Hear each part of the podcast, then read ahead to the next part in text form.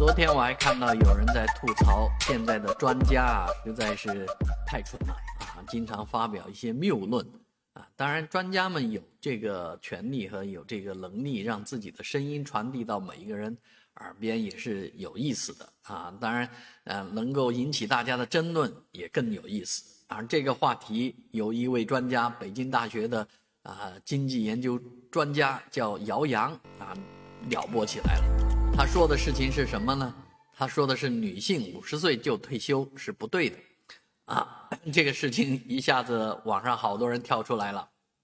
那姚洋的主要的依据是说，这个人的预期寿命是九十岁，啊，这个话就更更让大家这个惊讶了啊。谁谁活九十岁啊，是吧？那把九十岁的女性都找出来，啊，其实这个人的预期寿命肯定到不了九十岁，啊，现在比较科学的说法应该是目前的这个呃平均寿命，啊，像上海的平均寿命是比较高了，但是也没有高到九十岁，所以这个观点和结论还有这个依据都是不对的，啊，他现在意思呢，主要是说，呃。尤其是这句话又得罪了所有的女性朋友，说的是他们六 五十岁退休以后就跳广场舞，一直跳跳四十年，跳到九十岁，这个太不像话了啊！那其实大家就更更觉得这个专家讲的话太不像话了。谁谁这个退休了以后就跳广场舞是吧？啊，很多人都承担的工作啊，家务事比上班时候还要累啊！这个服侍老的，服侍小的啊，上有老下有小。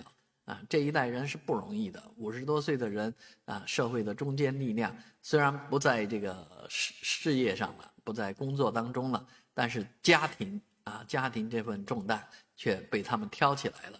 所以你看看啊，很多到这个幼儿园门口接孩接孙子的啊，接孩子的啊，好多这样的女性啊。所以这个姚洋姚专家的这个话，确实是惹怒了很多人。